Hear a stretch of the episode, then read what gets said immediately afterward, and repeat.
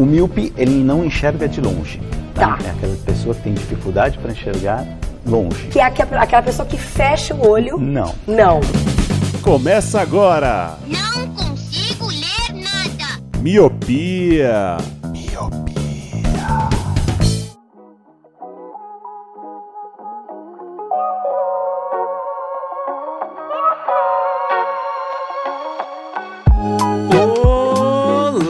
Querido Miopi, seja muito bem-vinda, bem-vindo a mais um podcast Miopia. Fique à vontade, limpe suas lentes e ajeite o seu fone porque estamos só começando. Eu sou o Leandro Oliveira. Eu sou o Gil. E eu sou a Brenda Dantas, substituindo o Lu de novo, porque ele nos abandonou mais uma vez. Nos abandonou, vocês já viram aí o tema do episódio, o título do episódio, e as pessoas que gostam dessa série em questão de This Is Us já estão com seus lenços preparados, porque, enfim, né, This Is Us é isso, é chorar as suas pitangas como se não houvesse amanhã. Mas antes de mais nada, vocês vi- ouviram aí uma voz diferente, vocês viram que o Lu não tá, que é importante, o Lu tá faltando mais do que, nem sei, né, já tá quase caindo no- na caixa, sabe, no INSS, quando você falta muito, assim, e, a galera, e você vai pra caixa porque você tá muito ausente, o atestado não, não, não é o suficiente mais, o Lu tá nesse esquema já. Parecendo aluno do fundão, né? Aluno, aparece. o, o famoso aluno turista, né? Que aparece quando quer, geralmente na semana de provas e querendo cola ainda, né? Esse é o Luciano. No nosso caso é no Drops, né? É, no Drops, né? Ele grava o Drops que é 5 minutos, 10 minutos só, né? Dá, tá muito chinelinho, mascaradinho, como a gente diria no SPF Cast. E falando em SPF Cast, hoje temos uma voz diferente aqui na bancada, além da Brenda, que já é de casa, temos Giovanni Ferracin, mais conhecido como Gil. Gil, seja muito bem-vindo ao Miopia finalmente. Finalmente, um prazer enorme em estar participando aqui com vocês.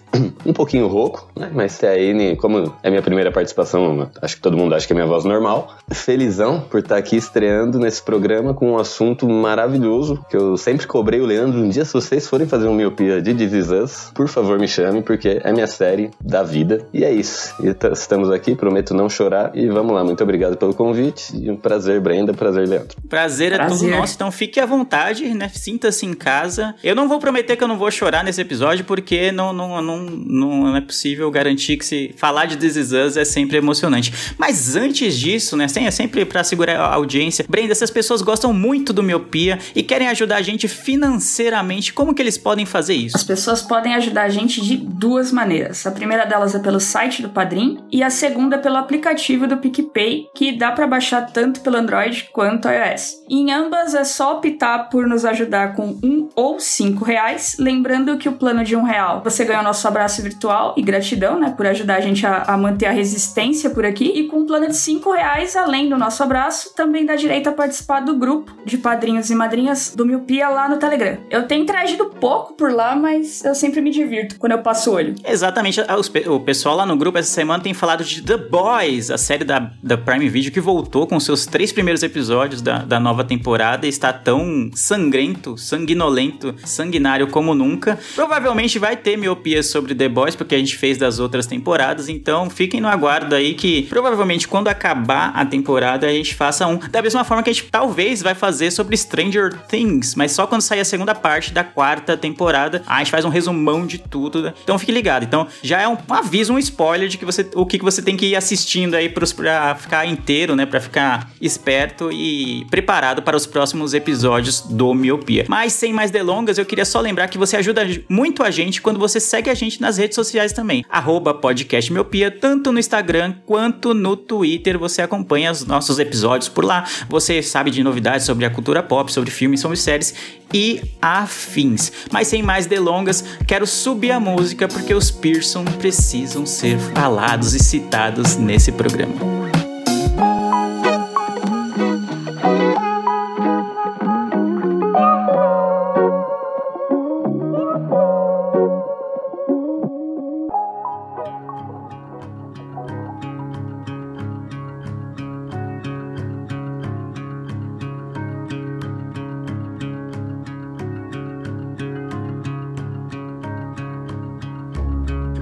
Eu sei que vocês estão ansiosos pra falar sobre o final de This Is Us, mas a gente tem que voltar ao início. Assim como This Is Us fica indo pro início pro final, pro início, pro meio, pro final, e fica fazendo aquela brincadeira com os flashbacks. Brenda, pra quem tá caindo de paraquedas, e antes da gente dar spoilers aqui, do que se trata This Is Us, essa série que está no Prime Video até a penúltima temporada, e está no Star Plus, né, que é aquele streaming da, da Disney, com todas as suas temporadas. Quem caiu de paraquedas, eu, ó, quem não assistiu This Is Us, eu acho que vale muito a pena você assistir, mesmo com os spoilers que a gente vai dar aqui, porque é uma série que você tem que sentir. Mas sobre o que, é essa série, Brenda? É, This Is Us traz a, a história da família Pearson, né? E eu até comentei com a minha mãe, convencendo a minha mãe a assistir. E a minha mãe falou: ah, tá, mas e aí? O que que é? Só tem uma família? É isso? E, e é realmente isso. Só tem uma família e é tudo isso. Não, não tem muito o que dizer sem, sem falar que os Pearson são minha, minha família favorita. É um grande dramalhão familiar, assim. E em muitos momentos é muito dramático mesmo. Eles, eles pegam bem firme nessa veia dramática. Mas basicamente é isso. São seis temporadas, se eu não estou maluco. Seis temporadas, todas estão no Star Plus. Ou então cinco no, no Prime Video. para quem tem Prime Video, de repente pode assinar o Star Plus só para ver a última, né? Pra dar uma economizada de grana, porque o Prime Video é mais barato. E acompanha os dramas, emoções, alegrias e tristezas da família Pearson, que é uma típica família americana. Só que, cara, não tenho o que dizer é, é uma família que dá gosto, assim, de você acompanhar, porque tem. É fácil de você se identificar. Acho que todo drama familiar tem esse, esse, essa característica de ser fácil de se identificar, seja porque sua família é muito parecida com aquilo, ou porque é totalmente diferente você, na verdade, queria que sua família fosse mais parecida com os Pearson. Acho que todo mundo queria que a sua família fosse mais parecida com os Pearson. Tem personagens que são icônicos, são emblemáticos, mas eu queria saber do Gil, que tá quietinho ali, como foi que você descobriu This Is Us? Como é que foi para você descobrir essa série? Quem te contou? Como, da onde você viu essa essa série, porque é bem comum, ou então é mais comum, que o público feminino se atraia mais por dramas familiares. E quando eu vi que o Gil assistia também, era, acho que eram os únicos dois homens que eu via que estavam assistindo, assim. Geralmente eu tinha mais meninas para comentar sobre a série do que, do que caras, né? Então eu quis trazer o Gil também, por isso ele se convidou, né, também, mas eu queria trazer também por isso, porque é um contraponto diferente, né, de que teoricamente, né, em anos passados poderia ser considerada uma série mais pro público feminino, mas eu não vejo dessa forma, é uma série para todos os públicos.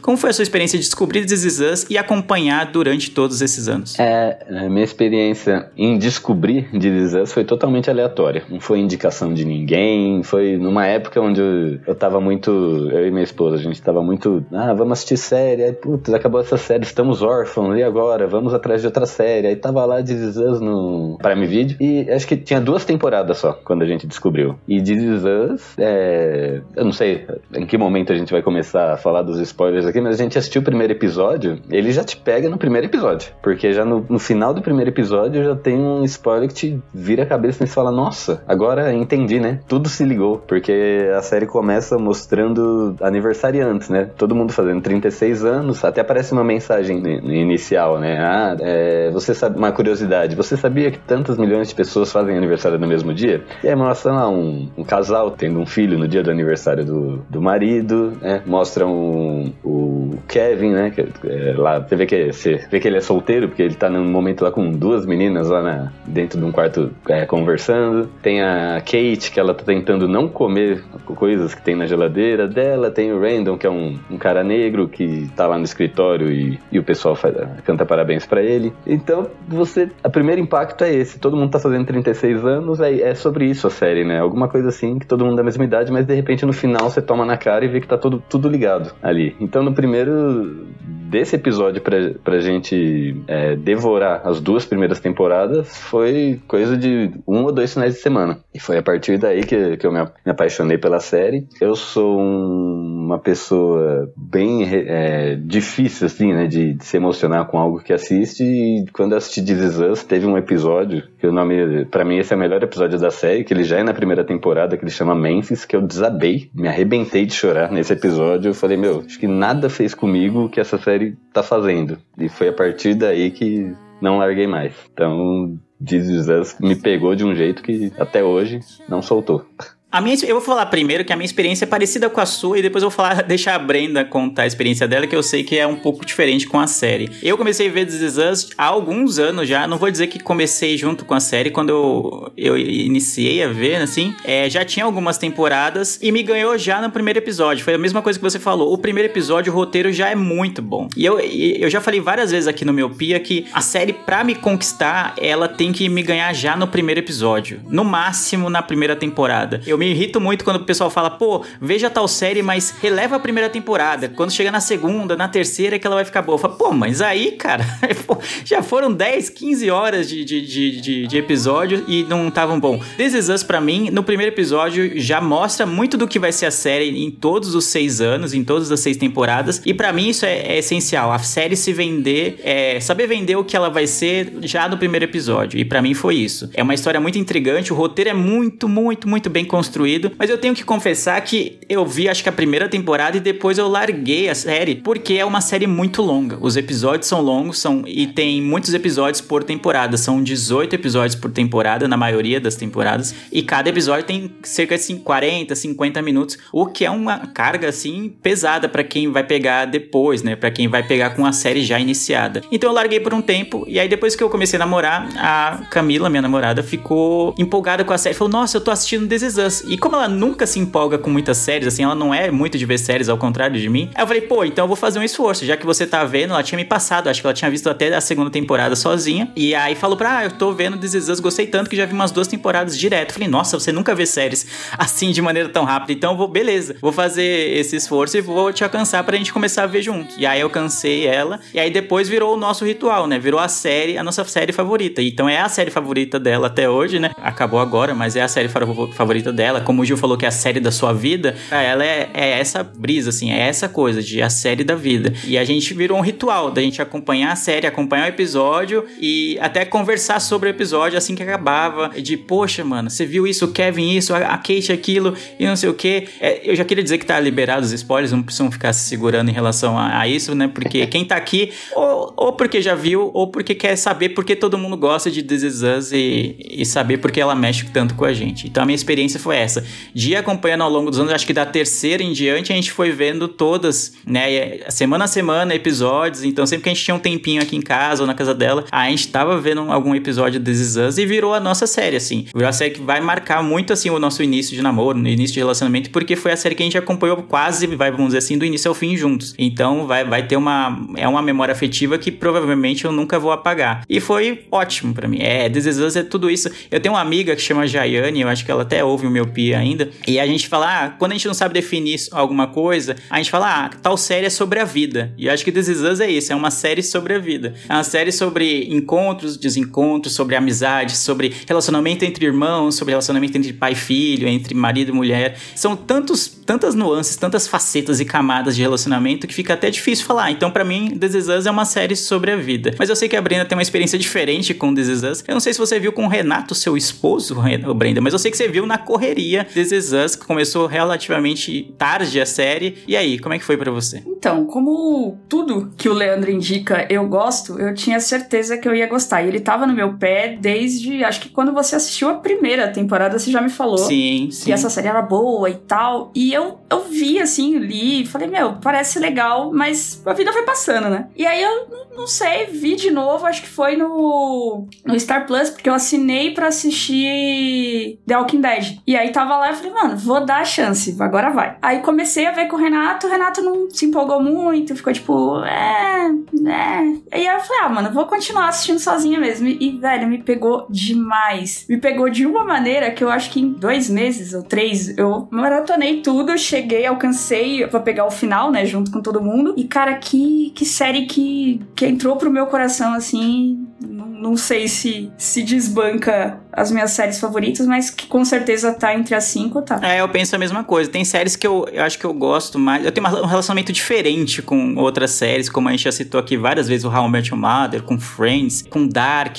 Tem um relacionamento diferente. Mas This Is Us é algo que eu, guardo, eu vou guardar assim pra sempre com carinho, porque é, poucas séries me fizeram conversar com alguém, literalmente conversar sobre temas da vida real, como This Is Us faz. Quando a gente vê How I Met Your Mother, a gente fala das piadas, a gente fala, ah, pô, aquela situação, pô, aquele lado não sei o quê. Ou então quando vê Friends, fala, poxa, eles estavam não estavam num, num tempo, dando um tempo quando o Ross ficou com a menina. Então você, é, são coisas mais, entre aspas, genéricas, assim. Quando eu terminava de ver This Is Us com a Camila, a gente ficava, caramba, mano, mas é isso mesmo, né? O relacionamento tem que ser baseado, né, numa conversa, né? Caramba, não sei o quê. Por que eles não conversam sobre isso? Por que, que a Kate não se abre pro Kevin ou pro Randall para falar sobre essas coisas? A gente ficava querendo, pô, eles, eles têm que evoluir. Eu que ficava torcendo pros personagens evoluírem, porque eu tava apegado a eles. E acho que, eu não sei se vocês tiveram a mesma experiência que eu, mas no começo da série eu queria que é, a Kate, especialmente o Kevin, eu, eu, eu não importava zero assim com eles. Zero. Um total de zero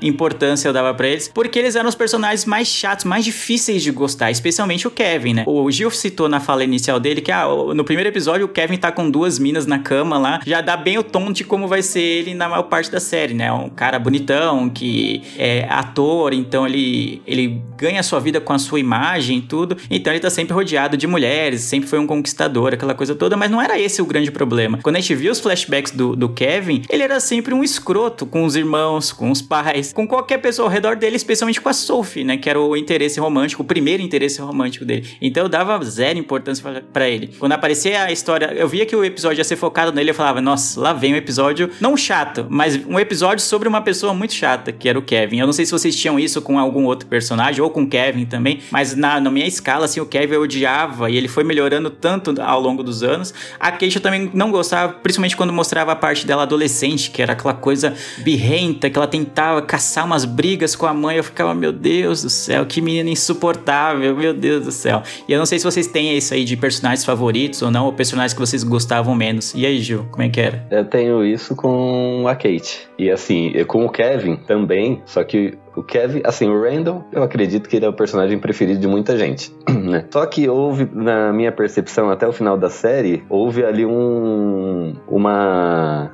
Não vem uma palavra, mas houve uma. Uma inversão. Porque assim, o Randall ele é praticamente perfeito, ele é engraçado, ele tem a família, ele quer ajudar. Então, no início, e, e, o arco dele inicial é maravilhoso, é o melhor da série, inclusive melhor do que do, do próprio casal, que entre aspas é o principal, que seria o, o Jack e a Rebecca. O primeiro arco do Randall é, acaba sendo melhor, aquela história do pai adotivo, vamos atrás, tá, tá, tá. Uh, e o Kevin é isso que você falou, não tiro um, um grão do que você falou. Só que no decorrer, Kevin ele vai evoluindo bastante, e o Randall também. Só que o Randall, eu percebo que ele vai ficando mais escroto, né? Para mim foi a gota d'água quando chega naquela parte da internação da mãe, que ele chegou num momento assim que não, eu sou o cara, eu sou o melhor dos irmãos e eu tenho que decidir tudo, né? E aí era isso que ele passava muito tempo na série. E eles foram corrigir, corrigir não, né? É, faz parte da evolução do personagem, né? Eles foram tirar isso, não sei se vocês perceberam, no penúltimo episódio, que é o episódio da do spoiler jeito total agora, né? Que é da morte da Rebecca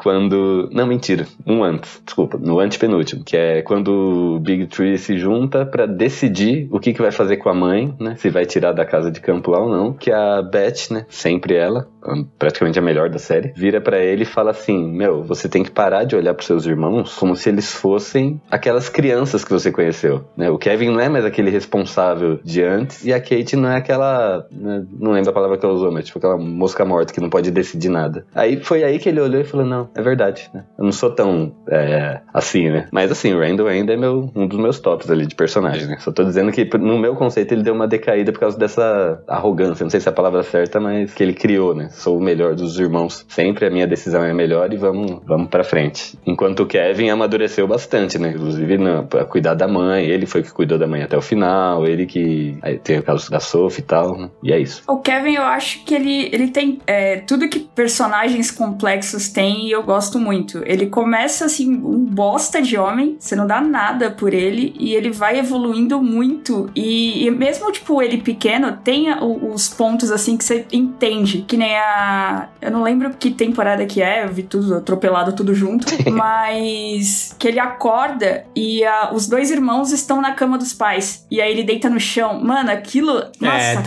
acabou com o meu coração aquilo. E aí a, a Rebecca vai lá e deita com ele, tipo, no chão. Então ele tem esses pontos, assim, meio que justifica o porquê que ele é escroto às vezes, sabe? This is Us é que eu falo, né? Não tem como você não se identificar com algo, porque tem diversos tipos de problema. Desde os mais rasos, né? Que não deixam de ser problemas, né? Mas até problemas de verdade mesmo, assim, né? Como perca de parente, alcoolismo e tal. E então você acaba se identificando com algum tipo de, de problema. E o Kevin é isso. Ele é um menino que sempre teve tudo, sempre foi bom em tudo, né? Tinha esporte, ele era o melhor no esporte, tinha as menininhas, ele era o melhor que as menininhas. E a gente acha que isso não é um problema, né? E ali momentaneamente não é, mas lá, lá na frente a vida cobra. né? Ela tipo, nossa, peraí, não é, não é fácil assim, né? Não é, não é tudo de mão beijada. Então, muito do Kevin se deve a isso também, né? Tá certo que tem gente na vida real que tem tudo de mão beijada e, e acho que nunca vai ter esse arco de redenção igual o Kevin teve. Mas eu- acho que é realmente isso interessante, né? A gente consegue se.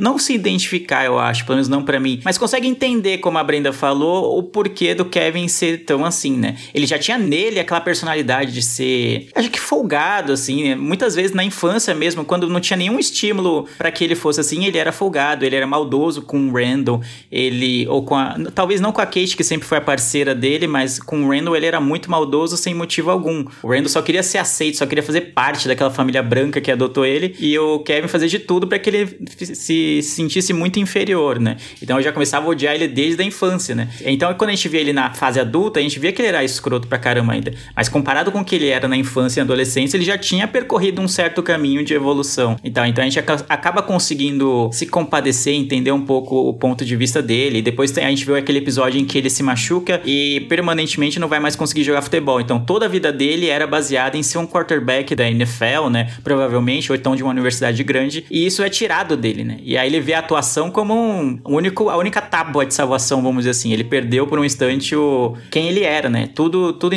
na vida dele girava em torno de ser um jogador de futebol americano profissional. E aí a gente acaba vendo isso. Sobre o Randall, eu acho que eu passei muito pano pra ele porque ele é um dos meus favoritos. Eu entendi o que o Gil falou e concordo que em alguns momentos ele era muito soberbo, assim, arrogante e deixava muito claro que, pô, beleza, nós somos três irmãos, cada um, nossa opinião deveria valer a mesma coisa, mas eu sei que a minha opinião é melhor. Ah, Eu sei que eu sei o que é melhor pra, pra mamãe ou pro papai ou coisa desse tipo, ou pra família como um todo. Ele deixava bem claro isso em várias vezes que eles tinham alguma reunião e, e basicamente eles brigavam muito por conta disso. E o embate entre ele e o Kevin era sempre muito nisso, uma briga de egos absurda, né? O Kevin querendo uma redenção, né? Tipo, já porque ele não fez nada. Na cabeça dele, ele fe- foi muito aquém como filho pro pai, né? E o pai morreu no incêndio. E foi muito aquém pra mãe, né? Depois da, da perda do pai e vários momentos da vida dela. Então ele chegou no momento da vida adulta que ele queria compensar muito. Enquanto o Randall foi sempre quem esteve, né? Eu consigo entender o Randall falar, pô, a minha opinião vale mais. Porque enquanto a Kate tava tendo uma crise de adolescente lá, que não queria nem saber da mãe, que tava passando por um luto grave, né? E o Kevin também não tava nem aí pra ela, quem tava segurando as pontas e, e sem deixar, é, muitas vezes deixando seus problemas de lado, era o Randall. Então acho que muito por isso eu passei muito pano pra ele. Porque a vida inteira foi ele. Aí agora do nada, ó, os bonitos agora evoluíram espiritualmente e querem tomar decisões como adultos, que bom, né? Mas até então era só eu que tava aqui tomando todas as decisões, aguentando choro, aguentando porrada e tal. Então eu passo muito, muito, muito pano pra eles.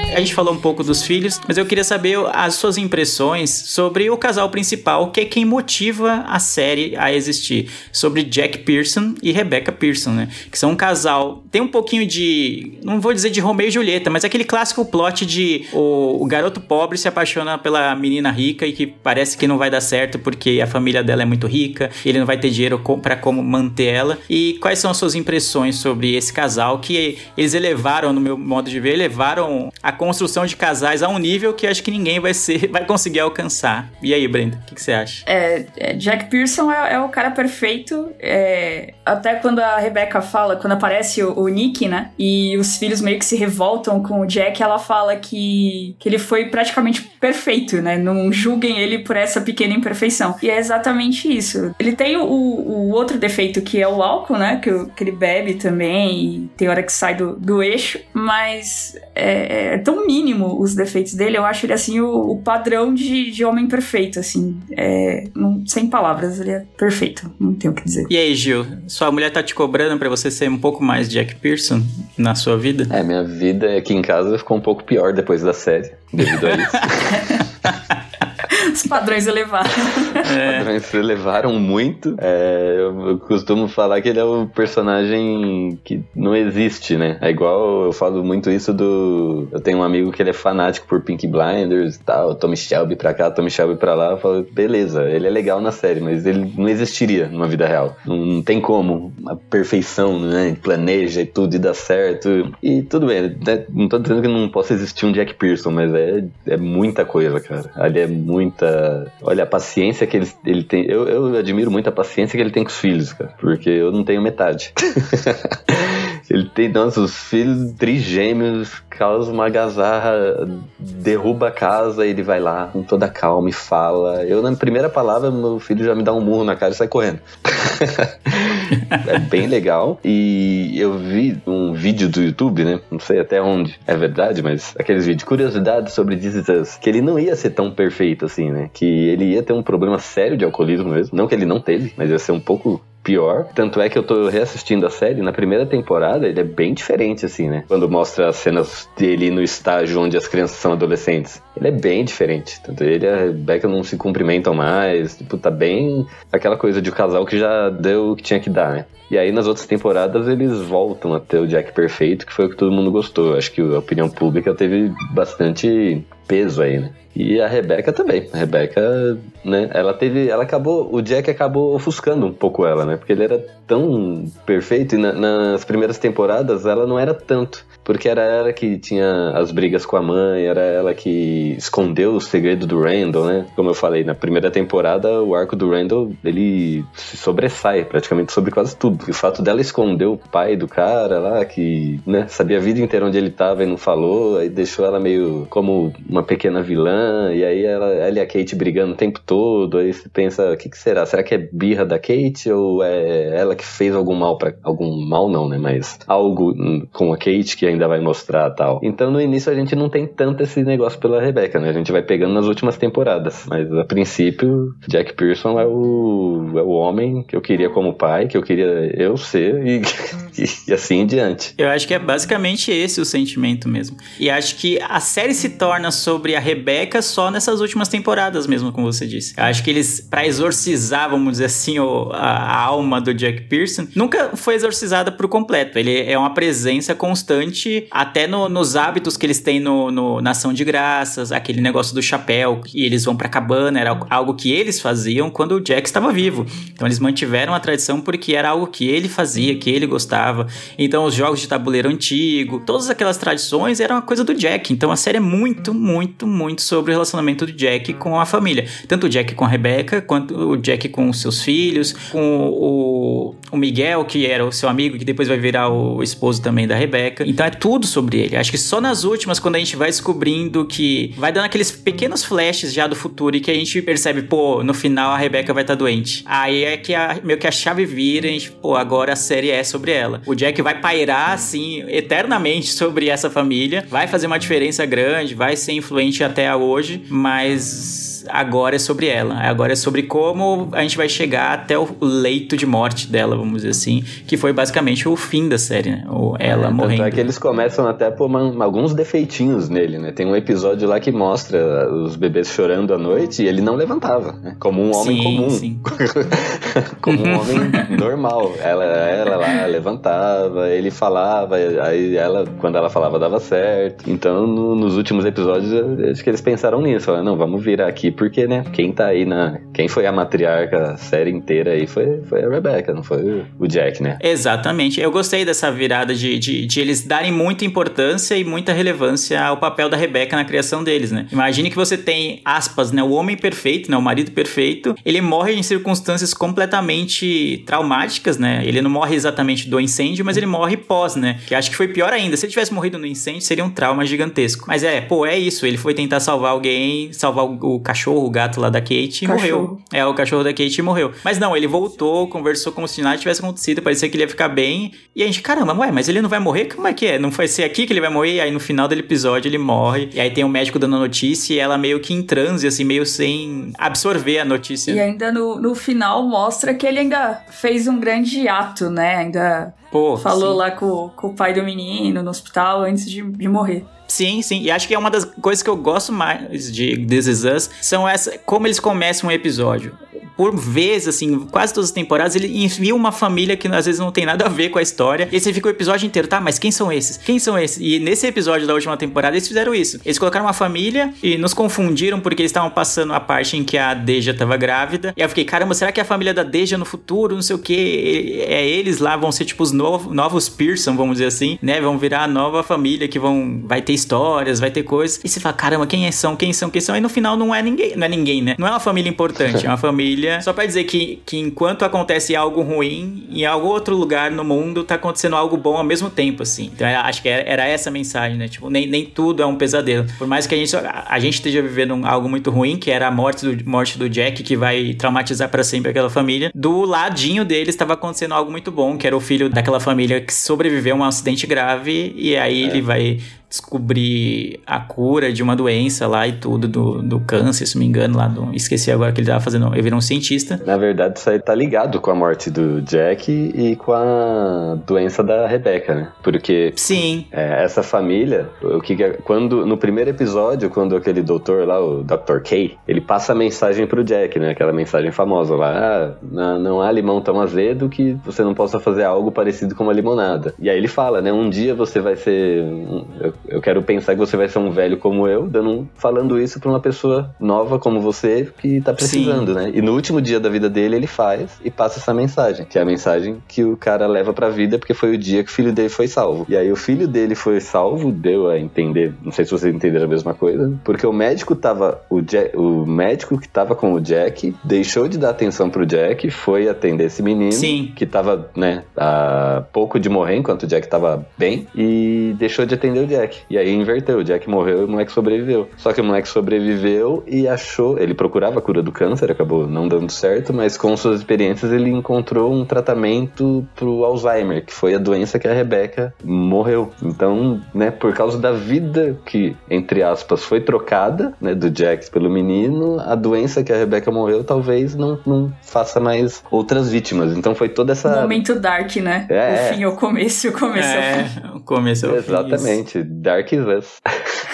Bom demais, bom demais. É, Mas só uma coisinha do Jack, que você falou dele ter uma presença fixa, né? Tipo, na vida dos filhos e tal. E eu acho legal que tem um, um episódio que sai o Toby, a Beth e o Miguel pra beber. E os três ficam falando do Jack. E o, o, o Miguel, óbvio, né? Era melhor amigo dele, conhecia, e ele fica meio quieto. E a Beth e o Toby falando, tipo, quem é esse cara que a gente não conhece e é tão presente na nossa vida? A gente nem chegou a conhecer, né? E o Miguel meio que fica quieto, tipo, não, é, ele é isso mesmo, entendeu? Eu acho Exato. legal a É. forma como eles abordam isso. É, eu gostei que você puxou exatamente os coadjuvantes, que era alguém, é, personagens que eu queria dar um pouquinho de importância pra eles, porque eles são, eles se tornam extremamente relevantes. A gente falou até do finalzinho, né, quando o, o Gil criticou o Randall por ser meio arrogante em relação às suas opiniões, querendo passar por cima dos seus irmãos, em relação ao que, o que seria feito com a mãe deles, né, no final da vida dela. E aí tem uma parte que, nesse- exatamente nesse episódio, em que os coadjuvantes,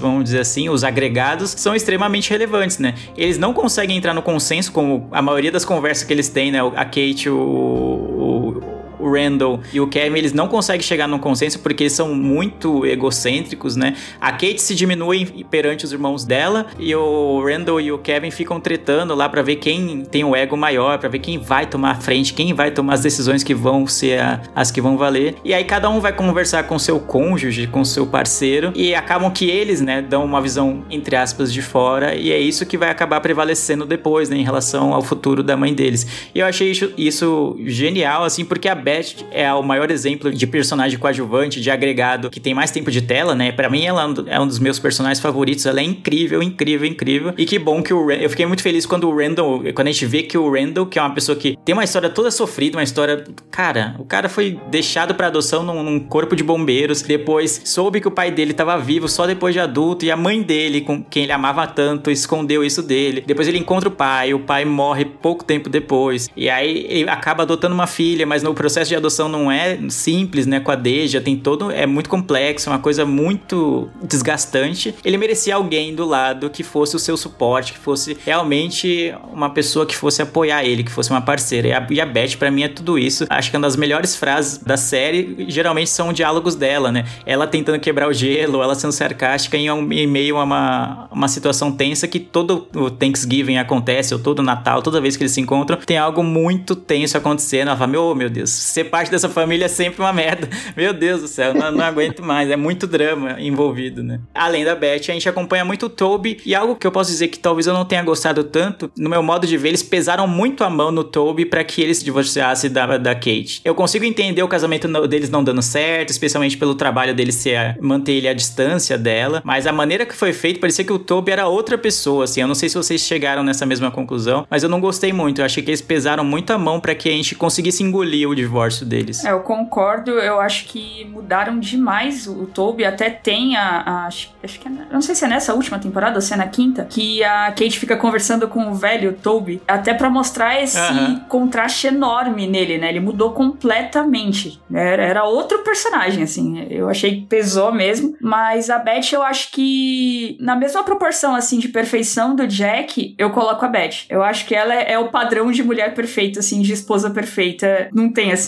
Os diálogos dela são ótimos. Eu vejo a Beth em tela, tipo, meu, eu vou me encantar com alguma coisa que ela vai falar em algum momento. E nessa última temporada, eu achei incrível ela e a, e a Sophie, as duas imitando o Randall e o Kevin, tipo, o diálogo dos dois, assim, mano. Perfeito. Impagável. Perfeito. É muito bom. E você, Gil? Dos coadjuvantes, você gosta também da Beth? Acho que é unanimidade, mas quem você destaca? Eu amo praticamente todos os coadjuvantes, mas eu tenho uma reclamação. Não sobre. Quer dizer, sobre esse peso da série, assim, né? Porque, como, como eu falei, a gente às vezes tenta se enxergar em certos pontos. Eu acho que a série, ela foca tanto na família Pearson que esses personagens realmente eles, eles são muito coadjuvantes. Eu fico imaginando numa. Eu até já passei por isso, né? É, na vida real, às vezes você é muito coadjuvante. Muito, muito. Sempre os problemas deles estão em primeiro lugar. Sempre o que está acontecendo lá é o que importa. É, a festa vai ser, vai ser lá, você tem que, tem que ir, tem que acompanhar, não interessa, porque é o parente ou não é. Todo mundo tinha que ser o exemplo de. O, do Toby até fala isso quando eles acabaram se separando, né? É, o problema é que você está procurando um Jack Pearson. Você passou pra Kate, né? Você passou a vida inteira procurando Jack Pearson. Eu não sou. Eu sou só Toby. Todas as decisões dos Pearsons, os coadjuvantes praticamente não tinham muito. Se a gente parar pra analisar, não tinham muito voto. O Randall, né? Achou um pai drogado. A princípio eles achavam que era drogado, né? Achou o pai drogado, não sei o que, de repente enfiou dentro de casa no quarto da filha. Sem pedir, né? Gente, pra quem é casado sabe que isso é quase impossível, né? Já enfiou no quarto da filha. Ah, o pai morreu, né? agora eu quero honrar o legado do meu pai, eu vou vamos adotar uma menina. Vamos adotar um filho. Aí a Beth teve que, sim senhor. Aí adotou, né? Agora eu quero ajudar mais, eu quero virar. Hum, o que que ele foi no início? Acho que é... não foi senador, foi. Não lembro. O primeiro cargo dele lá. E aí ela, eu quero ser dançarina. E quando ela falou, dançarina não, eu quero ter um salão de dança lá. Aí ele já achou ruim. Então na primeira vez que ela teve uma, algo que ela queria fazer, deu uma primeira briga que a gente até a princípio achava que eles estavam separados. O Kevin, da mesma maneira, ele sempre quis, ele sempre foi ator, quis viajar para lá e pra cá e as namoradas tiveram que se virar. Inclusive a Sophie na, no primeiro tanto na fase de adolescente e depois quando eles voltaram no início da série, aconteceu isso. Com a Kate também, ela, o cara começou a trabalhar, trabalhar ela, né? Ah, você tem que sair do emprego. Em momento, em quase momento nenhum ela cogitou acompanhar ele, sendo que ele tava se dando bem na carreira, né? Tava, tava legal. Enquanto ela ainda, naquele momento, era professora substituta lá da, da escola. Então, o Miguel, coitado. Miguel sofreu o começo da série inteira. Ele só tomava bordoada, né? A gente, inclusive, até uma curiosidade que eu tenho de vocês, assim, né? O quanto vocês se arrependeram de ter julgado o Miguel no início, né? Porque ele aparece já no segundo episódio, né? Velhinho. A menina e a filha do Randall chega e fala: ah, a vovó e o vovô chegaram. Você pensa que é a Rebecca e o Jack velhos, né? Até, até o segundo episódio você não sabe que o Jack tá morto. E aí, de repente, chega lá, é o Miguel. Então a primeira reação que você tem é: meu Deus, ela tá com o melhor amigo do cara. O que que aconteceu? E você não sabe se ele, ele tá morto. Então, assim, eu acho que eles, eles são coadjuvantes na série, mas se a gente transportar eles pra vida real, é uma situação ruim, assim, né? Porque eu já passei por algo parecido, né? Você sempre tá de lado, assim, você sempre é aquém das decisões. E sempre é aquém dos problemas. Tem sempre dentro do problema dos outros e tendo que entender. Então, é um pequeno. eu gostei disso que você puxou, porque quando a gente acompanha como uma série, que na verdade é uma série, a gente fala, pô, que lindo os Pearson, não sei o quê. Pô, olha, olha o Jack, olha o Randall, olha o Kevin, olha a Kate, não sei o quê. Ah, os problemas deles, a, a vivência deles, os risos, as alegrias, as tristezas. Mas quando a gente para pra pensar, igual o Gil falou, se fosse uma família realmente existente, essa família seria uma pe família pesada de você ter ao redor, assim, de você conviver com eles. Você vê que eles quase não têm outros amigos além dos mesmos, da família deles mesmos, né? Não, quase não aparecem outros amigos. Aparecem eventualmente quando em flashbacks, quando eles eram mais jovens, que as crianças são pequenas, aparecem alguns amigos além do, do Miguel, mas tirando isso, poucos amigos são vistos. Talvez muito por isso, a, a carga emocional é, nas reuniões dessa família é muito pesada, muito pesada. Também tem aquilo de que eles moram muito longe uns dos outros, né? E toda hora tem que ficar pegando avião para atravessar o país para se ver, né? Tem aquela coisa toda. Mas que entram depois, assim, a gente vê pouca gente. A gente vê o tio Nick que entra porque é família. E ainda assim não foi fácil a entrada dele na série. É um personagem que eu gosto muito e, e contribuiu muito para o crescimento do Kevin, pro amadurecimento dele. É muito legal a relação deles. Eu acho muito bom quando ele aparecia e quando eles tinham uma interação, assim, desde ele lá no trailer é, até depois quando eles foram morar juntos e aquela coisa toda. Então eu gosto muito do tio Nick. Tirando isso, a gente vê a, a ex do Kevin, a, que tem os filhos com ele, esqueci o nome dela agora. Madison. A Madison. Ela aparece como uma amiga da Kate, mas que não era uma amiga, né? É, A Kate não tava nem aí pra ela. A a Madison fez de tudo pra que a, a, a Kate se tornasse amiga dela. E ela, mano, sai daqui, cara. Eu não quero falar com você, cara. Não quero você na minha vida. Ela era vista como alguém irritante no começo da série. E só depois de muito tempo ela foi ser vista como amiga e meio que só ficou na série porque ela teve filhos com Kevin. Senão, provavelmente ela desapareceria. Então, imagina, na vida real, a família Pearson é uma família muito pesada de se ter perto, assim, de acompanhar. Nunca é um final de semana tranquilo. Ah, vamos fazer isso, tá aqui, vamos jogar bola, vamos ver o jogo aqui em paz. Não, você chama o cara pra ver o jogo, do nada tem um drama de que descobriu que o pai dele, que ele achou que tava morto, tá vivo. Ou então que ele vai adotar uma criança, que ele vai fazer isso, que os, os irmãos vão começar a brigar no meio da, da reunião, sabe? Então, olhando por esse lado, como se fosse uma família real, era uma família difícil de, ser, de conviver. Talvez por isso tenham tão poucos coadjuvantes. E mesmo os coadjuvantes que têm bom tempo de tela, ainda assim eles ficam muito relegados aos desejos da família Pearson, né? O que seria muito negativo, assim. E que nem todo parceiro estaria disposto a, a encarar, né? É um, é um fardo, é um peso muito grande. Que é aquela coisa que a gente fala, ah, quando você casa com alguém, você leva o pacote todo da família dele. O pacote da família Pearson é um pacote gigantesco, né? Não, não, É não, um senhor pacote, né? é um senhor pacote, é muito, muito complicado, né? Então, imagina.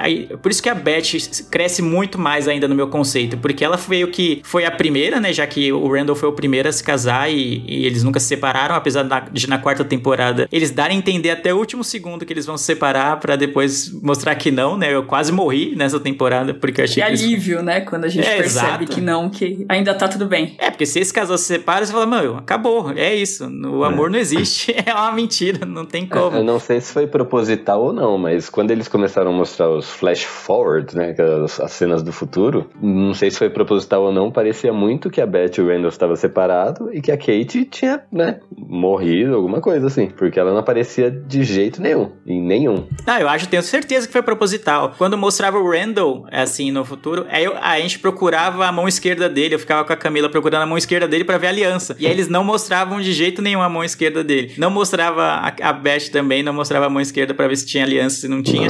Então eu falei, cara, é de propósito. Aí no último instante, aí você vê. Aí mostram eles juntos e mostra a mão esquerda dele lá pra mostrar que eles estão casados ainda. Você fala, ah, tá. Então foi proposital. E esse da Kate, da, talvez estar morta, também acho que foi proposital. Ela só é mostrada no futuro quando realmente o futuro acontece, né? Que é na última temporada. É, né, é que na verdade passa um tempo a gente não lembra, mas é, a gente associa porque essa cena da Beth sozinha e do Randall no futuro, onde a gente acha que eles estão separados, acontece ali junto do capítulo onde eles estão brigando no presente, né? Que é justamente o que eu, sem querer eu acabei de falar, né? Que ele queria ser político porque ele tinha que ajudar as pessoas, mas ela não. Ela, eu quero minha carreira ali de dançarina, de professora de dança, né? E eles estavam divergindo, então ligou aí certinho, né? Mas eu acho que o, o grande segredo da Beth de permanecer de boas, assim, nesse pacote pesado que é a família Pearson, é que ela justamente ela sabe o momento de ir lá e falar e meter o- o- a opinião dela ali, e é isso, e acabou. E sabe o momento de recuar e falar: não, agora é vocês. Eu não tenho nada a ver com isso. Então ela tem esse equilíbrio, né? Então eu acho que isso que o Toby não teve. Eu vou, vou passar um pano aqui pra Kate no que o Gil falou, porque eu acho que o Toby, ele meio que ele fez uma pressão, tipo, o meu emprego é bom, eu ganho bem e é isso e acabou. E a Kate, ela veio a vida inteira, assim, tipo, desde a infância, baixando a cabeça pros irmãos. Era sempre ou o Randall ou o Kevin. Randall, Kevin. E ela ali no embalo, entendeu? Ela só. A única pessoa que dava atenção pra ela, de fato, era o Jack. Era o único que olhava pra Kate de verdade. Então, quando ela se encontra no mundo, tipo, meu, é isso. Eu, eu tô num, num trabalho que eu gosto. Eu não tô só trabalhando de estoquista, de, de garçonete. Eu tô num negócio que eu gosto, que eu sinto que eu tô fazendo a diferença. E o Toby meio que, meu, mas dane-se, você ganha pouco, eu ganho mais. Acabou, tipo, eu achei que ele foi insensível aí. Eu também acho que o, o Toby foi insensível. E é, e é por isso que eu acho que pesou muito a mão pra que eles se separassem, entendeu? O Toby, das primeiras temporadas que ele aparece, provavelmente ele seria mais maleável e tentaria mais, né? Fazer com que as coisas dessem certo. E não forçaria a barra até acabar o casamento e depois ficar lá choramingando até o último episódio, querendo voltar com ela, mesmo ela já casada, já com o antigo chefe dela e tudo, sabe? Achei que relegaram o, o, o Toby a um papel muito, sabe, de uma pessoa muito ruim, assim, algo que ele não era no início. Eu consigo entender o deslumbre dele, pô, finalmente eu tô num emprego bom, que estão me valorizando, eu tô emagrecendo, eu consigo entender toda essa ascensão dele, assim, que poderia mo- motivar essa mudança dele. Mas eu acho que pesou muito a mão, assim, muito, muito, muito. Deu uma forçada porque eles queriam que ela se divorciasse pra ter o arco, né, do. do e a- acho, que a, acho que a quinta temporada, ou a quarta temporada, termina com o Kevin fazendo os votos do casamento. Votos não, o discurso do casamento. Aí, aí aparece a Kate no final pra, né? Dá a entender que é o dele, né? Mas é o da. É, dando a entender que é o dele. Fala, mas de novo? Que isso que tá acontecendo? Não, não é o dele. Aí é o da Kate. Fala, mas por que, que a Kate vai casar de novo? Aí aparece o, o carinha lá que é inglês, né? É, que vai ser o marido dela. Felipe. Que eu acho que eles não. Eu acho que eles não têm química alguma, assim. Eu acho. Nossa, tão nhé o casal. Não tem, mas eu achei tão bonitinho o discurso dele quando ela Sim. pergunta é, se ele, por que, que ele tá com ela, né? Alguma coisa assim. E, e, nossa, o discurso dele foi. Foi legal. Ok, comprei Não, o casal, sim, tá sim. bom. Mas eu concordo muito com, o- com o Leandro, que ele falou que pesaram no Toby, né? Porque, inclusive, agora eu falei que eu tô reassistindo. Cara, no, ah, aí eu lembrei, né, por que que eu peguei um pouquinho de, de. Assim, da Kate, né? De não gostar tanto dela. Porque no início, o Toby, ele era tipo um Jack Pearson pra ela. Ela toda assim, não sei, não sei o que. Ele, não, você gosta de cantar? Pera aí. Aí não sei se vocês lembram, ele levou ela num asilo. No asilo. Sim. Pegou uma limousine, ta- é, tapete vermelho, você vai cantar. Não, você quer emagrecer? Vamos, vamos fazer não sei o quê. Então ele fazia de tudo, tudo, tudo pra ela, assim, e ela sempre daquela aquela coisa que ela traz da infância, né, de inferioridade, tipo, ah, não sei. E aí no início, uma coisa que se perdeu, acho que um pouco na série, ela, ela, ela era muito ligada com o Kevin, assim, tipo, ai, ele não pode ir pra lá e eu não ir. Ele não pode ficar sem me ligar tanto tempo que não sei o quê. E, e toda hora eles estavam lá e o Kevin entrava na história e o Toby. Então ele teve muita paciência no começo, assim. E aí ele mudou muito da água pro vinho, assim, cara. Eu não sei se o tanto de realidade que isso traz, né? Não, e tinha todo o arco dele com depressão também, né? Tem uma, uma das temporadas, isso é bem forte lá, que ele tá. A relação dele com, com os medicamentos que ele tem que tomar. E a gente fica muito preocupado de que ele não vai estar tá lá no futuro porque ele vai acabar morrendo, né? Ou se matando, ou deixando de tomar os remédios, ou algo do tipo assim, se afundando no, numa tristeza profunda. E depois isso meio que é deixado de lado porque as coisas vão dando bem, né, na vida dele. Ele arruma um emprego bom, ele tá numa cidade que ele curte, aquela coisa toda. Mas meio que fica de lado, né? E aí parece que ele é um grande vilão porque pintaram ele mesmo como um grande vilão do casamento, vamos dizer assim. Meio que o casamento acaba por conta dele, não por conta da Kate, né? Não, eu achei um absurdo. Uh, achei desnecessário, assim, a cena que gravaram. Foi para dar um basta, né? Que ele tá discutindo com a Kate em frente de casa, ele aumenta o tom de voz, levanta o dedo, assim. Parece. Sim. Que aí os irmãos interferem e parecia que ele ia bater na Kate mesmo. É, ele não ia, mas foi para dar essa. pra entender, né? Tipo, não, você tá aumentando o tom de voz e levantando a mão, calma. Que aí junta os três irmãos, assim. Eu achei muito chato com, com o personagem, assim, né? Sim. É, sim, sim. Aí ele aparece bem de uma forma nem, nem secundária, terciária, assim, no final. Ele tá lá mais por um respeito, porque ele é pai dos filhos da Kate, do que propriamente da relação que ele tem com a família, mas. É, mas lá no, no final, aquela ligação dele, né, de, de eu ainda te amo e tal, eu acho que tenta re resgatar esse, esse Toby lá do começo, de, de nossa, fiz merda, né, eu ainda sou aquele cara. Pra mim, foi isso, assim. É, é um pouco disso, mas aí bem tardio, assim, que eu acho que o Toby das primeiras temporadas tentaria muito antes, né? Ele faria. Acho que ele desistiria mesmo do emprego muito mais rápido, ele não entraria nessa brisa de, ah, o meu emprego é muito mais importante que o seu, a, a, você vir pra cá é muito mais importante do que a gente tá junto, aquela coisa toda que ele entrou, né, na última temporada, que me desagradou bastante.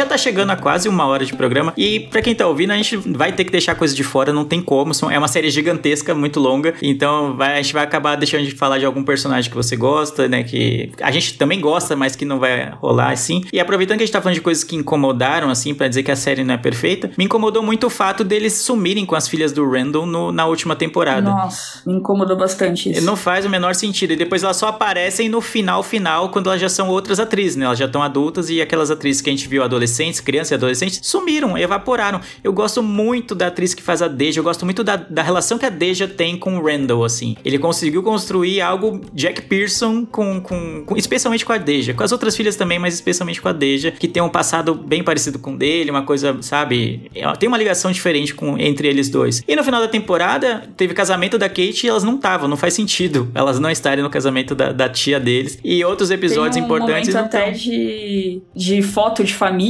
né? No, Sim. no casamento da Kate, que até invertem o, o Kevin de, de lugar, porque a, a Rebecca tá começando a ter relapsos de memória e tal, né? E aí o Kevin fica do lado dela, que na cabeça dela é o Jack. E cadê as meninas, meu? Porque era foto de família, né? Era pra estar tá ali. É, Cara, e não teve nenhuma explicação. Também. Poderia ser uma explicação fuleira, tipo, ah, as meninas. A fulana tá na faculdade, não vai conseguir vir porque tá cheio de prova. Ciclana tá namorando, Ciclana tá em algum acampamento, sabe? Adolescente tem muito acampamento assim lá nos Estados Unidos de, de N coisas. Podia ser uma justificativa fuleira, mas ter a justificativa. E eles não fizeram nada. Simplesmente ignoraram a existência delas. O Randall nunca falou, oh, poxa, tô com saudade das meninas aqui, elas que deviam estar tá aqui no casamento da Kate. Não fala, cara. Isso para mim não faz sentido algum, mano. Me incomodou bastante. Tiveram alguns sumiços, né, durante a série. Quando mostra algumas cenas do passado da Rebecca, mostra que ela tem uma irmã e depois nunca mais tocaram no assunto dessa irmã, né? A Rebecca morreu, Sim. a irmã nunca apareceu, nem foi no velório. Teve o cachorro da Kate, eu lembro que era um nome estranho, né? Que que tinha fazia referência a alguma coisa musical que eu agora não lembro. Teve a mãe da Beth, que de repente vou morar com vocês, de repente sumiu também. Sim. e teve o caso da internação da, da, da internação não, daquela briga que eu falei do Randall, onde ele ia levar a Re- Rebecca pra ver novos novos, como é que falam? É, testes lá, né? Pra, pro Alzheimer. Tratamentos. Novos tratamentos, isso. E também esqueceram totalmente disso, né? É, tá certo que a gente sabe que nesse caso foi porque virou ali, foi bem na época do Covid e tal, atrasou as gravações, eles resolveram tomar outro rumo pra série. Mas não deram nenhuma explicação, tipo, ah, né, deixamos pra lá, vamos, vamos pelo. Teve toda aquela briga dos irmãos por causa disso e, e o assunto É, o morreu. cachorro eu acho que é pior ainda, né? Porque o Jack meio que morreu pra salvar o cachorro e cadê o cachorro? né? Exatamente. É, esses erros assim de continuidade é uma coisa que não deveria acontecer numa série que é tão cuidadosa como o This Is Us foi. Eu não sei até que ponto a pandemia, né, e a, a quarentena que foi obrigatória influenciaram nisso, né? Provavelmente muita muito deve ter relação com a pandemia, mas ainda assim são coisas que a gente não estava acostumado, né? Era, é uma série muito cuidadosa com detalhes. Às vezes é uma coisa que aconteceu lá no primeiro episódio vai fazer sentido num episódio perdido da quarta temporada, assim. Falar, nossa, mano, que da hora que eles lembraram disso. E aí, às vezes, umas coisas grandes, assim, eles deixaram passar e não deram a mínima justificativa. Essa das filhas do Randall me incomodaram, me incomodou muito, assim, delas sumirem. É, as filhas do Randall meio que parece que, que cortaram ah, o enredo, né? Porque a Tess tava toda naquela pegada de, de se descobrir, e aí tava com uma namorada que, que até mudava o pronome, Sim. né, deles, e a, e a Beth lá tentando entender como que falava, como não falava. A Deja naquele relacionamento conturbado com o Malik, e aí do nada, tipo, corta, passa 50 anos e ela tá grávida do Malik, entendeu? Tipo, É, e aí não, não- a gente não sabe, eles não estão casados, né? Eles estão num, num rolo, parece, assim, e, e fica por isso mesmo. E eu gostava muito do arco. parece que cortaram o teco. do- É, eu gostava muito do arco da, da Deja com o Malik, porque meio que confrontava a paternidade do Randall, né? É fácil você falar quando você é filho, né? Você, ah, você justifica as coisas porque você tá apaixonado e você quer atravessar o país pra ver o namorado ou a namorada e coisas do tipo. E eu imagino ser algo que ele faria pela Beth, com certeza. E aí ele meio que barra isso da, da Deja, fala, não, você não vai namorar agora, você não vai parar a escola ou adiantar um ano de escola só pra entrar na faculdade porque o Malik tá lá. Não vai fazer isso. Então tinha uma coisa muito dramática ali, uma coisa de, pô, ia, e era algo que ia marcar a vida da Deja pra sempre ali. Provavelmente seria o amor da vida dela, né? E eles iam ficar longe por um tanto de tempo que talvez não seja. Eles não, o amor deles não sobreviveria. E aí cortou, tipo, é isso. Nunca mais vamos ver. Do nada ela aparece muito tempo depois e aí fala que ela tá grávida e, e é do Malik, né? A gente fica torcendo pra que seja do Malik porque é o único parceiro que a gente viu com ela, né? Mas era só uma torcida mesmo. Podia ser um cara qualquer que a gente também não ia saber né, da história. Exatamente. Uma coisa que você falou que a, a série joga umas coisas e depois de muito tempo vai lá e explica, e eu fiquei esperando, não sei vocês, mas tem um episódio que o Jack tá com a barba, né, grandona lá, pá, e ele fala pra Rebecca: nunca me deixa ser aquele tiozinho com bigode. E a gente sabe que depois ele tá com bigode. Eu, eu fiquei esperando, tipo, meu, quando que ele vai Aham. ficar com bigode? E aí eu gostei da, da justificativa, né? Que é quando ela corta o cabelo e as crianças começam a tirar sarro dela, ele vai lá e muda completamente pra, pra ser zoado também, né? É verdade. É, exato. É, muito bom, muito bom. Eles até zoam que ele parece um ator pornô em algum episódio que ele tá só de bigode, né? Acho que é a Beth que fala que ele parece tudo. Aí fala, pô, é bom, né? Que eles, tipo, é uma coisa pequena, não precisava nem. Talvez poucas pessoas iam lembrar, mas ainda assim eles foram lá e justificaram. E aí coisas grandes eles deixaram passar e acaba incomodando, né?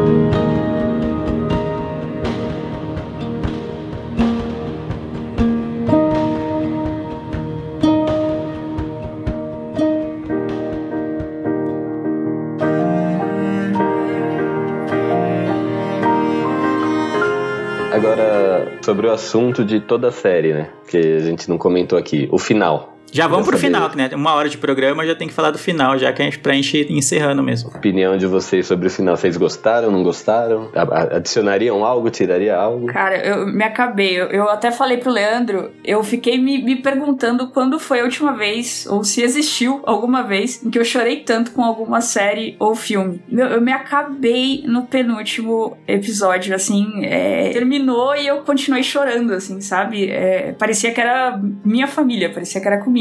E aí, quando terminou, eu falei, tá, mas e aí? Não tem mais o que, o que mostrar, né? Mas tinha o que mostrar, achei que foi, foi bonito. Ela apertar a mão do, do Randall quando ele fala pra, pra dar um oi pro Jack, né? E ela aperta a mão do, do Randall e, e dá o oi pro Jack, né? Sei lá, eu achei perfeito, assim, o final eu não, não mudaria nada não, eu gostei bastante. Eu gostei do final de uma maneira geral, assim. Eu gostei que eles já introduziram o final muito tempo antes, né? Em alguns flashbacks, flashbacks não, flash forwards, né? Quando mostrou o futuro. E a gente via que a Rebecca tava doente, já tava na cama. E meio que tudo ia convergindo para acabar ali. Acho que quando acabou a quinta ou a quarta temporada, eu falei, ah, eu falei pra Camila, virei e falei pra ela, ah, a última temporada vai ser isso. A Rebecca vai estar tá no leito de morte, ela, provavelmente a última coisa que vai acontecer vai ser ela morrendo. E realmente foi o que aconteceu. Eu gostei de uma maneira geral, porque muitos personagens tiveram é, um certo destaque. Eu gostei que eles fizeram um episódio inteiro do Miguel, que é um personagem que é muito subestimado, eu acho, assim, porque a Rebecca não tinha o mesmo amor pelo Miguel que ela tinha pelo Jack, é óbvio. Mas era um amor que cabia naquele momento de luto dela. Era o único amor possível que ela podia dar para ele, era, era aquele. E é uma relação bonita, que ele sabia que ela, ela nunca ia amar ele como ele, ela amou o Jack. Mas para ele tava tudo bem porque não tinha como. Era o Jack era o amor da vida dela e ele era o amor possível para aquele momento. Então gostei que eles deram um destaque muito grande pro Miguel no final. No último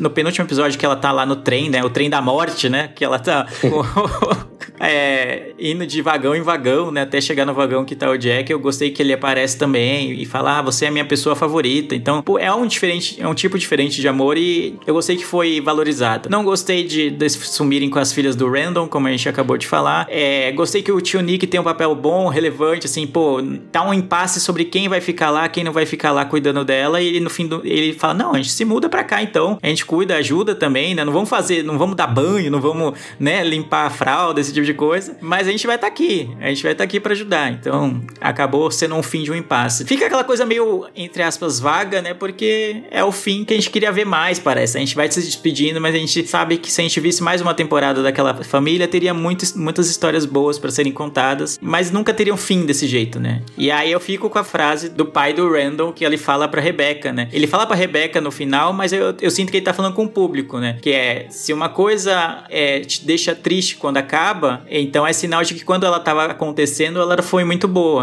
E é basicamente o nosso sentimento com This Is Us. É triste, a gente foi. Eu fiquei a temporada inteira assim, pô, mano, tá acabando, falta 10 episódios, faltam 9 episódios, faltam 8 episódios e nunca mais vai ter This Is Us inédito pra gente ver. Mas era esse sentimento. É algo triste que acabou, mas se foi triste é, ter acabado é porque foi muito bom enquanto teve acontecendo. Então eu vou ficar com essa frase porque resume bem. Eu gostei que também teve o, o pai do, do Randall voltou no finalzinho para ser meio que o anfitrião da, da Rebecca no mundo dos mortos, vamos dizer assim, do outro lado, vai, do, do pós-vida dela. Gostei que ele foi o anfitrião, né, o guia, né, dela. E é isso, né, é isso. This Is Us é simplesmente amor, assim. É uma das minhas séries favoritas, é, é emocionante em todo episódio. Não tinha um episódio que eu não chorasse, assim. Era sempre muito, não só triste, mas era sempre muito emocionante mesmo, né? De chorar às vezes de alegria, porque aquela família fictícia tava vivendo um momento bom. Alguém tava nascendo, alguém tava sendo adotado, alguém tava passando finalmente por um momento feliz. E muitas vezes também de tristeza pelos dramas que eles viveram. Era uma família muito é, dramática, muito pesada de, de acompanhar, não era uma coisa às vezes divertida, mas ainda assim a gente chorava e ria ao mesmo tempo em muitos episódios. Então, poderia ter coisas diferentes, poderiam, mas no geral fiquei satisfeito com o final de This Is Us. E aí, Gil? Falta só tu. Perfeito, não, perfeito o que você falou. O final, assim, é, o penúltimo episódio, que é o do trem, ele é sensacional, assim. É um dos melhores da série. Tá com certeza ali no meu top 3. Não sei se seria o primeiro, mas é perfeito. O William, que foi um personagem maravilhoso na série, ele ser o responsável por levar ela, perfeito. Mostrou ali, deu um monte de, de fanservice ali, né? É, um monte de coisinho, Dr. K, né? Você vê os três atores Sim. das três gerações de cada filho, tudo junto lá, o Kevin Grande, o Kevin médio e o Kevin pequeno, tudo junto. Mesma coisa do Randall, né? Só a Kate que não, porque ela não tinha aparecido ainda, mas no final ainda mostrou a menininha. Perfeito, perfeito. As frases, essa que você falou, do limão também, quando o Dr. K ainda ele fala que, que ah, né, eu te contar um segredo, né? Naquele momento eu achei que eu ia te perder. E, e aí mostra a Rebecca, a Rebecca pequena também. Não, perfeito. Do trem, um dos melhores da série. E aí ficou aquela expectativa pro último. E qual que foi o, a intenção do último episódio, né? Tipo, chega de tristeza, vamos mostrar um dia normal. É que eles falam, né? Aquele sábado que a gente não faz nada. E em todo momento no episódio eles tentam passar aquela mensagem, né? De tipo, vamos, aproveita o que tá acontecendo agora, né? Não fica pensando lá na frente. E eu achei uma mensagem maravilhosa, assim, né? Pra terminar a série. Acho que foi um final muito bom, honestíssimo, assim. Uh, só tem dois pontinhos para falar, assim, né? Do episódio do trem, né? Apareceu o Miguel lá, só que eu achei que foi muito rasa a participação dele no trem, devido ao tanto que ele se dispôs para Rebeca em vida, né? Foi, eu achei estranho, assim. Ele levantou, né? Você é minha, minha pessoa preferida, e aí o William já interrompeu, tipo, realmente interrompeu. Vamos, a gente tem que seguir. E se a gente for. É, eu sei que o Jack foi o amor da vida dela, mas, né? Numericamente, assim, o Miguel ficou quase o mesmo tempo com ela, né? De vida, assim, né? E cuid, né, cuid, é, cuidou dela por muito tempo. Então, só esse adendo que eu tenho. E no último episódio, eu achei, aí, mas aí foi uma expectativa minha, né? Não quer dizer que foi ruim no final. Eu achei que iria mostrar, porque como já mostrou Flash Forward lá da frente do, do Jack cantor, lá, né? O filho da Kate, eu achei que talvez fosse mostrar, né? A, a continuação da família Piercing. Pelo menos uma cena, assim, de 5 segundos mostrando. Porque na minha cabeça, isso eu que montei também, iriam ter um novo Big Tree, né? Porque não sei se vocês pegaram isso. O... Os filhos do Kevin, que são gêmeos, nasceram no mesmo dia da filha adotiva da Kate. Então seria um novo Big Sim. Tree, né? Dois gêmeos e um adotivo, né? Aí eu achei que lá na frente ia ter essa, só essa coisinha, assim, esse tiquinho, só pra deixar, assim, né? Ah, temos um novo Big Tree. Mas não, tipo, cagaram, assim, pra aqueles Ford lá da frente, né? Não que tinha algo, né? Que necessitava explicar e tal, mas eu achei que eles iam dar esse gostinho, assim. Mas não é uma reclamação, é só um ponto que eu esperei. É, né? Até no último episódio, que é o episódio, né? Esse do, de um sábado qualquer, né? Um dia preguiçoso, assim e tal. E também é o dia do velório, né? Da Rebeca. E aí passa as crianças, os adolescentes da família meio que brincando de bola juntos, né? Fica um lampejo, assim, tipo, no futuro vão ser eles, assim, né? Os adultos que vão viver esses dramas, essas histórias e tal. Mas é muito pouco, né? A gente não consegue ver a conexão entre os primos, né? É bem, bem, bem assim raso. Concordo contigo nesse sentido. É, porque eu... Então, eu fiquei com, com essa sensação também de, de mostrar é, o futuro. Quando mostra o Jack, né? O filho da, da Kate, eu fiquei com essa expectativa de mostrar ele lá no futuro fazendo as coisas do passado, né? As tradições, o chapéu e tudo mais. Mas eu acho que a, a frase do Randall, que é, é, bem o finalzinho, assim, do episódio, é isso. Que ele fala pros irmãos que quando falam, tipo, família, ele não imagina a Beth e as filhas dele. Ele imagina o Jack, a Rebecca e os três irmãos ali, né? Família para ele aquilo. Então eu acho que foi o, o, encerramento da série ali. Porque a família Pearson acabou, entendeu? Tipo, o Jack morreu, a Rebecca morreu. Então, tipo, é isso. Não tem o que mostrar mais, entendeu? Eu entendi assim, pelo menos. É, eu também entendi isso, que a morte. Ah, é. Tipo, a presença do pai vai continuar, a presença da mãe vai continuar, mas agora sem a presença. Sem eles estarem nenhum dos dois vivos, né? Aí vai acabar diminuindo e vai se esvaindo, né? Aí vai virar a família do Randall, vai ser realmente só a Beth as meninas, a do Kevin, a Sophie e os filhos, e assim por diante, né? Então acho que, é, acho que faz sentido isso que a Brenda falou. É meio que uma despedida de um casal que tomava todo. Era expansivo demais, né? A vida vida de todo mundo que estava ao redor deles girava em torno deles, né? Bem ou mal, né? Seja porque eles morreram, porque o Jack morreu, seja porque a mãe estava vivendo luto. Então a vida inteira deles foi baseada no que os pais estavam sentindo ou porque o que aconteceu com os pais. E acho que meio que só agora eles iam reaprender a viver sem, sem a alegria de ter nenhum dos pais, né? Mas também sem o, entre aspas, né? O peso de da lembrança deles é, pairando por, em todo lugar. Então acho que agora seria um novo capítulo completamente diferente da vida dos três, né? Então acho que se a gente acompanhasse, talvez quebrasse um pouco o encanto do, dos Pearson, assim, porque seriam talvez dias mais normais, né? O Randall concorrendo, ele acho que ele vai para o Senado, se não me engano, ou vai querer a presidência, algo do tipo, sei lá. Ele vai alçar uma carreira muito longa aí, pelo visto, na política. Então não seria mais aquela coisa dos Pearson. Provavelmente eles não teriam mais a, os, a, os dias de ação de graça na cabana, aquela coisa toda, não, não vão acontecer mais. Então se a gente visse muito desse futuro, talvez a gente se desencantasse um pouco, porque ele não ia ser parecido com quem a gente está acostumado. Exatamente.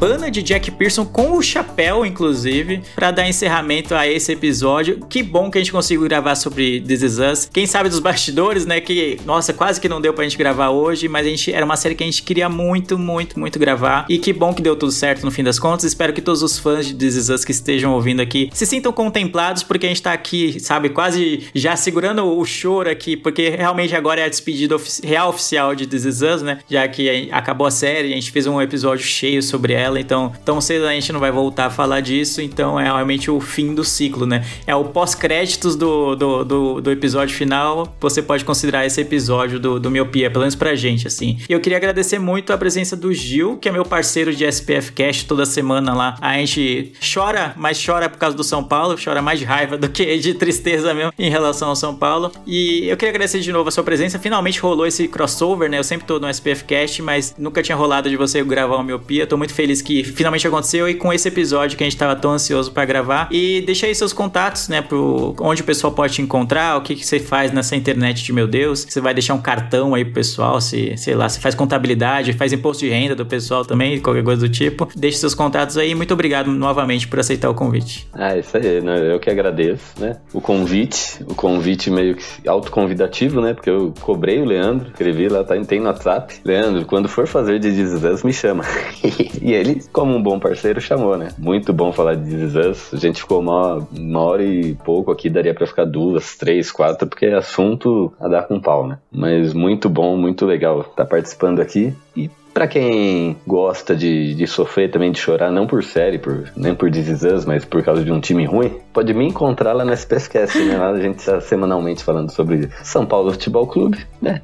Não é um assunto muito bom para quem não é São Paulino. Ultimamente também não é muito bom para quem é São Paulino, mas estamos lá, né? SPFcast no Twitter, Instagram, só procurar lá que vai ter o linkzinho do, do Spotify para você ouvir o programa. O Leandro tá lá falando com a gente também, não tão feliz quanto aqui no Miopia, como vocês conhecem ele aqui no miopia, mas é bom que vocês conheçam uma nova faceta dele, né? Mas é isso aí. Agradeço bastante. Valeu, Leandro, Brenda. Obrigado pelo convite. Muito bom estar tá falando aqui com vocês e até a próxima aí. É isso então. Muito obrigado, gente, por mais um podcast gravado. Obrigado a todo mundo que está ouvindo aqui, está chorando com o Field de This Us. Eu vejo todos vocês no futuro e tchau. Tchau. tchau. tchau.